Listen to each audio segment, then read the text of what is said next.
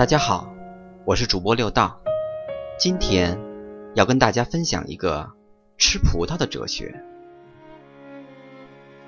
在一个果实飘香的秋季，一只老狐狸无意间经过一个四周被围墙围住的葡萄园。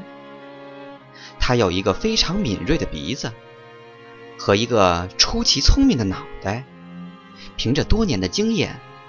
他闻出了这个葡萄园里的葡萄很是特别，是自己从没有吃过的极品。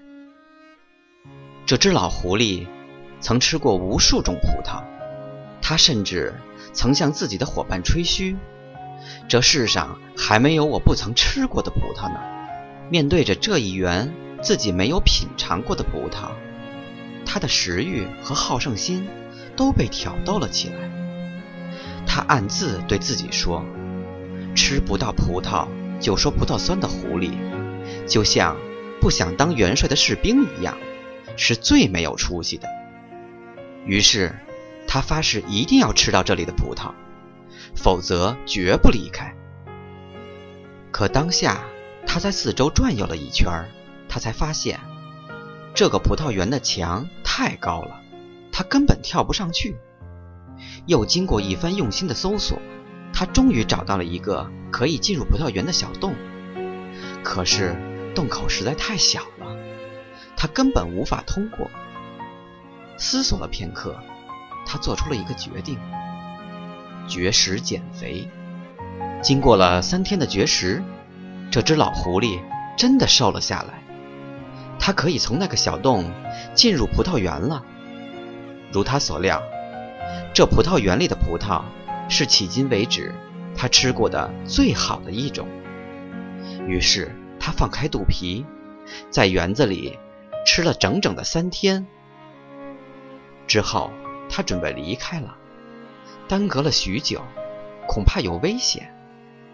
这时，一个新的问题出现了：由于连日来吃了太多的葡萄，他又胖了，无法。再从那个小洞出去，无奈他只好再次绝食。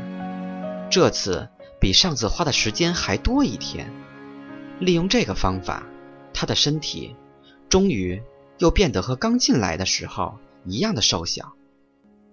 于是他再次从那个小洞钻了出来。回家后，他把这次吃葡萄的经历告诉了另外两只。同样阅历丰富的狐狸，并问他们：“这事儿做得值还是不值？”其中一只老狐狸说：“你胖了多少，就瘦了多少，等于什么都没吃，还要冒着性命之忧，当然不值。”另一只狐狸则说：“虽然你担了不少风险，但你吃到了你从没有吃过的葡萄。”当然值。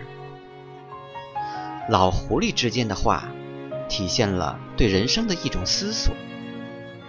当一个人的人生立足于占有时，他注定会在占有欲未满足的痛苦与占有欲获得满足之后无聊之中的徘徊。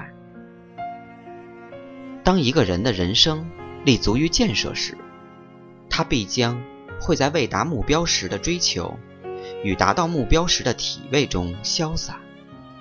前一种无疑是一个两难的悲剧，后一种则笃定是一种幸福的人生。